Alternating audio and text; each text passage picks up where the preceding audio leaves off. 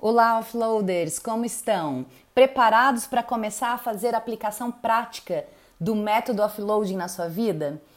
Lembrando então que o projeto offloading, ele é uma compilação de diversas melhores práticas de gestão, especialmente práticas aplicadas nas indústrias, nas organizações, mas nós adaptamos a mudanças que você queira promover na sua vida pessoal e também pode ser na sua vida profissional. Nosso conteúdo de hoje é a primeira atividade que vocês vão ter para começar a aplicar as técnicas. E a primeira atividade é algo que eu chamo de central de suporte. Então, no livro Getting Things Done, do David Allen, eu acho que está traduzido para português como a, arte de fazer acontecer. Esse livro é muito famoso, tá? É, o método que ele estabeleceu é também conhecido como método GTD. Você pode pesquisar aí, vai ter uma vai ter muito conteúdo na internet sobre isso e muitas pessoas, a interpretação de diversas pessoas sobre como usar. Eu não aplico o método na íntegra, lembra do, da lei fundamental do tailoring, o princípio da adaptação? Mas eu fiz uma adaptação aqui para o projeto Offloading. Então, neste método, ele diz que para você manipular informações, para você organizar a sua vida, você deve ter uma caixa de entrada única. Neste caso, isso significa que você tem um repositório único de informações e ele vai ser a fonte de tudo que você faz. Tudo que você faz, tanto rotineiramente quanto especialmente. Eu chamo isso de central de suporte e a minha central de suporte ainda tem um nomezinho melhor, é um serviço de atendimento a você ou um serviço de atendimento a mim.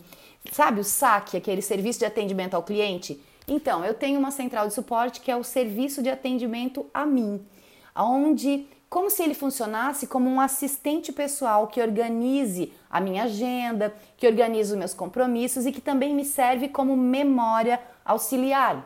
Seguindo os princípios do, do offloading, quanto mais a gente descarrega informações numa memória auxiliar, num objeto né, material, quanto mais a gente tira isso do nosso cérebro, mais função cognitiva fica livre para criatividade aflorar. Então, esse repositório ele é fundamental para a implantação de novos hábitos, ele é fundamental para, organizar rotinas e para executar projetos. Então, é um local que você vai registrar informações variadas e tornar essas informações sempre acessíveis, passíveis de atualização e até mesmo se você precisar compartilhar com alguém, no caso de você delegar alguma atividade, você pode usar essa central de informações, a central de suporte. Você vai armazenar, armazenar listas, informações de contatos, informações de projetos. Então é um grande arquivo que vai sendo construído pouco a pouco. A nossa tarefa de hoje é escolher que tipo de arquivo a gente vai usar. Então eu uso um arquivo em papel, que é um caderno, tá? Ele é um caderno que tem algumas informações lá dentro, que você, logo na sequência da, da técnica vocês vão, vão ficar sabendo quais são as outras informações que a gente tem que colocar lá como base, mas eu uso um caderno. Mas tem pessoas que usam um fichário.